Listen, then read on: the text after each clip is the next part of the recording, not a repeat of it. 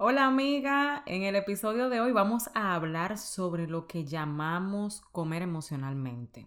¿Qué es eso? ¿Qué significa ese término? Te lo voy a estar comentando, ya que comer emocionalmente fue algo que yo padecí durante muchos años y durante la mayoría del tiempo en el que lo estuve padeciendo, ni siquiera sabía de lo que era. No lo entendía, no sabía qué me estaba pasando y por ende no podía tratarlo. entonces voy a estar hablándote sobre lo que es, a qué me llevó el padecerlo y sobre todo, qué fue lo que hice para ser libre completamente de esa esclavitud en mi vida. Así que tómate tu tacita de té, de café y acompáñame a desarrollar este tema. ¿Has sentido alguna vez que te levantas y quieres volver de nuevo a la cama? ¿O que evitas todos los espejos porque no te gusta lo que ves? ¿O usas la comida para tapar dolores del pasado o del día a día? O simplemente quieres ponerte en forma, pero has tratado tantas cosas que ya no sabes qué más hacer. Pues esa fui yo por muchos años. Mi nombre es Maxi Jiménez y he creado este espacio para contarte a ti qué hice para poder romper con esa atadura en mi vida y poder darte consejos para que tú también puedas superarlo. Así que acompáñame en un nuevo episodio. Pues mira, el comer emocionalmente fue algo que padecí por más de 10 años. No supe lo que era hasta que ya llevaba unos, unos qué sé yo, unos 5 años padeciéndola. No era un término con el que yo estaba familiarizada para nada y por ende pues no sabía qué hacer con eso. Era algo que me consumía, me consumía día tras día. Yo no podía ni siquiera concentrarme en hacer nada porque estaba todo el día pensando en la comida era algo realmente tormentoso. Pero tal vez te estás preguntando, Maxi, ¿y qué es eso? ¿Qué tú te refieres con comer emocionalmente? Pues mira, comer emocionalmente es básicamente el término que le damos cuando usamos la comida para tapar emociones que consideramos ser negativas, en vez de darle el uso normal de la comida, el cual es servirnos así como de gasolina a nuestro cuerpo. Es como una manera o un recurso que utilizamos para suprimir emociones como el enojo, la soledad, puede ser la tristeza, el miedo, el sentirnos así como abrumados, que tenemos mucha cosa que hacer, también rechazados, todo eso. Lo que, hace, lo que hacen las personas que sufren de comer emocionalmente es que usan la comida para poder tapar esas emociones. Primero porque muchas veces no saben lidiar con ellas y segundo porque no quieren posiblemente. Tal vez son emociones tan dolorosas para ellos, han pasado por tantas cosas, que deciden, sin darse cuenta, porque eso es algo inconsciente en muchas ocasiones, simplemente, pues que, usar la comida como comodín, como confort, como le dicen por ahí.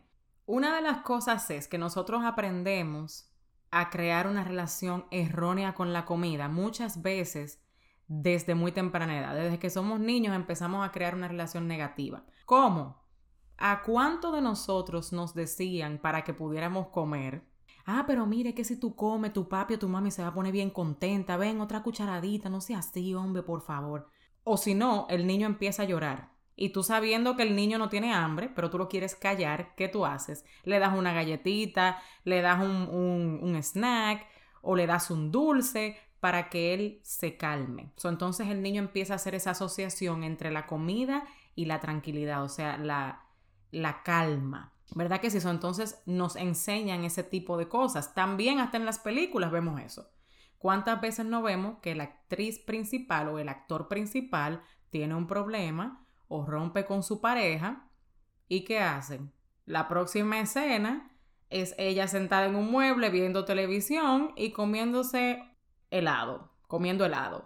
Entonces eso nos hace asociar la comida con otros motivos más allá de saciar el hambre.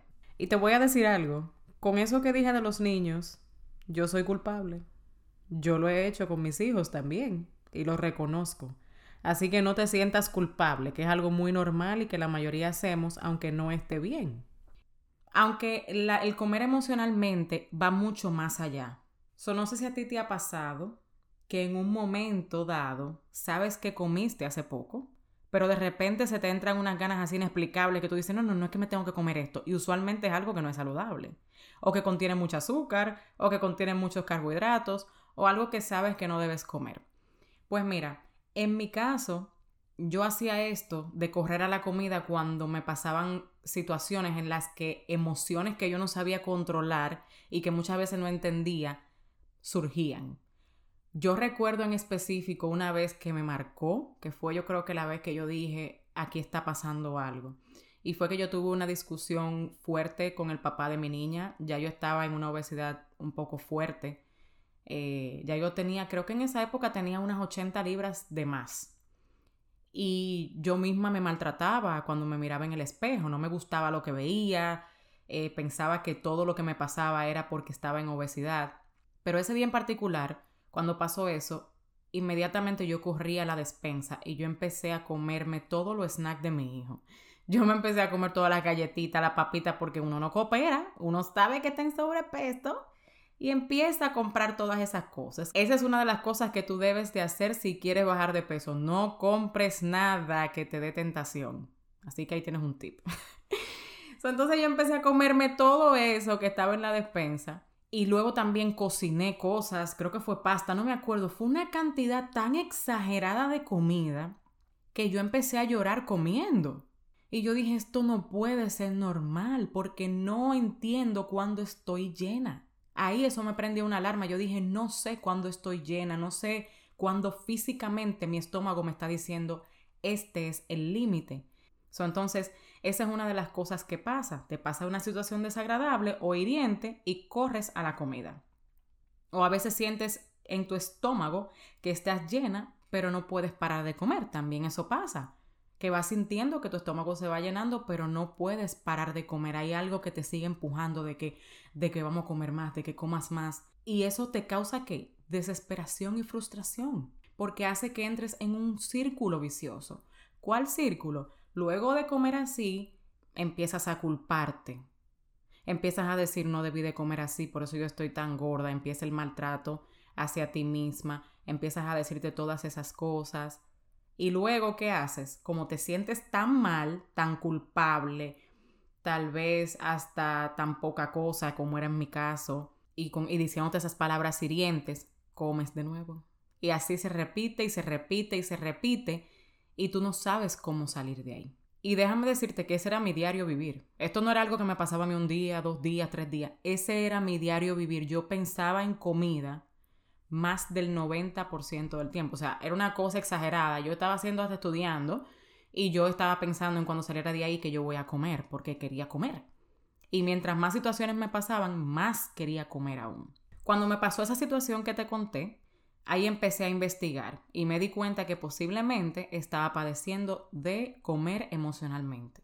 Luego más adelante, cuando empecé a asistir a terapia, porque quiero poner eso claro, yo no soy especialista de la salud mental, Simplemente soy una persona que padeció comer emocionalmente durante muchos años y que también duré alrededor de dos años en terapia tratándome el problema.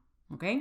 entonces, si tú, por esto que yo te estoy diciendo, analizas lo que te está pasando y sientes que es algo que te está aquejando, yo te invito a que puedas buscar ayuda profesional. Si no tienes acceso ahora mismo a ayuda profesional, Puedes tratar lo que yo te voy a decir más adelante mientras consigues ayuda, pero sí, siempre digo que si tienen un problema grave en este sentido, busques ayuda. No hay nada de malo en que tú busques ayuda de un profesional, ya que él puede irse más profundo y analizar qué en realidad está pasando y darte algunas herramientas para que lo puedas manejar un poco mejor.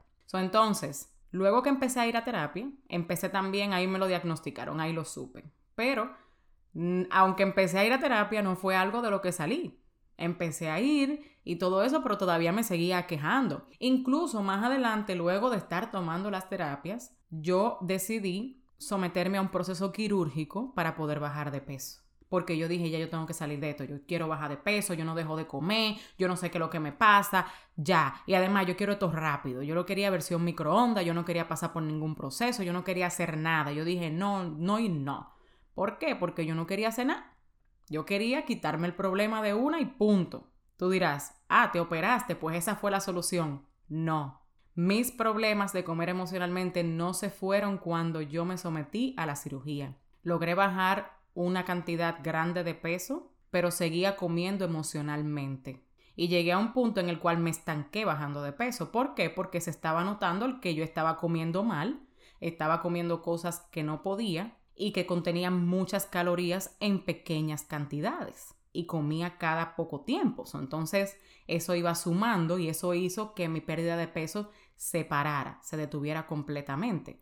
Entonces yo vi, yo dije, pero ¿y cómo es posible que ya hasta me he hecho una cirugía para poder bajar de peso y todavía sigo con este problema? Y ahí fue que yo empecé a hacer esto que te voy a comentar ahora. Te voy a dar cuatro herramientas que yo utilicé para poder ser libre completamente de comer emocionalmente. La primera fue que decidí entregarle el problema a Dios de verdad. De verdad decidí entregársela, porque anteriormente yo sí decía, Señor, esta situación es tuya. Pero yo lo único que le pedía a Dios era que me quitara el problema. Aparte de eso, me culpaba muchísimo porque yo decía, yo soy cristiana, ¿cómo es posible que yo esté pasando por esto? ¿Cómo yo le digo a una persona que no cree en Dios, si tú eh, crees en Dios, el Señor es un sanador, eh, Cristo te puede dar libertad, todo eso cuando yo estaba tan atada. entonces eso empezó a trabajarme también mentalmente y me sentía aún más culpable. Yo decía, ¿cómo le cuento esto a alguien? Y lo más importante, quería que Dios simplemente lo desapareciera. En este momento que yo me di cuenta de que tenía que hacer algo, yo me fui para donde Dios le abrí totalmente mi corazón y le dije, Señor, el problema ya es tuyo. Te lo entrego, quiero quitar mis manos de él. Enséñame qué tengo que hacer porque yo sé que tú tienes más para mí, pero esto me tiene atada y no puedo avanzar. Siento que tienes tanto que quieres que yo haga, pero con esto no puedo avanzar. Muéstrame. Estoy dispuesta a someterme. Esa fue mi oración. Estoy dispuesta a someterme a lo que tú quieras, Señor. Si tú vas conmigo, yo voy a poder. Muéstrame, Señor, muéstrame quién soy, enséñame tu amor, porque a veces conocemos esa parte de Dios que no es el amor, sino el papá pegón, el que nos meten a veces en la cabeza, ¡ay, papá pegón! No, y esto no se trata de religión. Aquí yo no te estoy hablando a ti de que iglesia, de que esto, de que, de que doctrinas de hombre y qué sé yo qué. No, yo te estoy hablando a ti de una relación personal e íntima con Dios. Sí es bueno congregarse y yo me congrego, yo tengo mi iglesia a la que asisto y en la que me han ayudado demasiado, porque son personas que todo el tiempo confiaron en mí, personas que no me juzgaron y que estaban ahí conmigo y agradezco enormemente a mis pastores y también eh, a los miembros de la iglesia a la que asisto. Pero no te estoy hablando de eso. Lo primero que yo hice fue desarrollar mi relación con Dios, desarrollar una rutina todos los días. dije, Señor, todos los días en la mañana me voy a levantar a hablar contigo. Y hazme, Padre, que yo pueda desarrollar una, una relación tan íntima que yo sepa que tú quieres de mí, que tú me digas cuál es el siguiente paso. Que aunque yo soy una persona que me gusta todo con estructura, que me gusta saber todo de la A a la Z, yo dije, voy a caminar en fe. Porque hay cosas que Dios no te quiere dar el blueprint completo. Dios quiere que tú camines en fe. Él quiere que tú le entregues el camino a Él y que de verdad tú digas, Padre, yo te creo y yo voy a confiar en ti, porque fe no es tú caminar hacia un camino que tú sabes que es seguro. Fe es cuando tú sabes que Dios te está diciendo, vete por ese camino y tú no te sabes qué más vas a hacer, que tú no te sabes bien por dónde vas a coger, por qué calle vas a doblar, sino que Él nada más te da una sola dirección. Eso fue lo que yo hice. Número dos, aprendí a entender mis emociones. Tuve que de verdad hacer un análisis de qué eran las emociones. So, yo tenía que entender qué mi cuerpo me estaba diciendo con esas emociones, qué estaba pasando que yo debía resolver. Y también me di el permiso. Yo me di el permiso de sentirme como me sintiera. En el momento que me sentía enojada, decía, me siento enojada. Y me daba el permiso. No actuaba en el momento, por lo menos trataba de no hacerlo, pero sí lo sentía. Al igual que si me sentía triste, decía, me siento triste y empezaba a investigar por qué. Entonces eso fue algo que, me, que hice. Aprendí a entender qué eran las emociones y me di el permiso de sentirlas para ver qué era lo que me estaban diciendo. Número tres, de, empecé a desarrollar una relación sana con la comida. Muy importante, lo más importante para mí, aparte de la relación con Dios.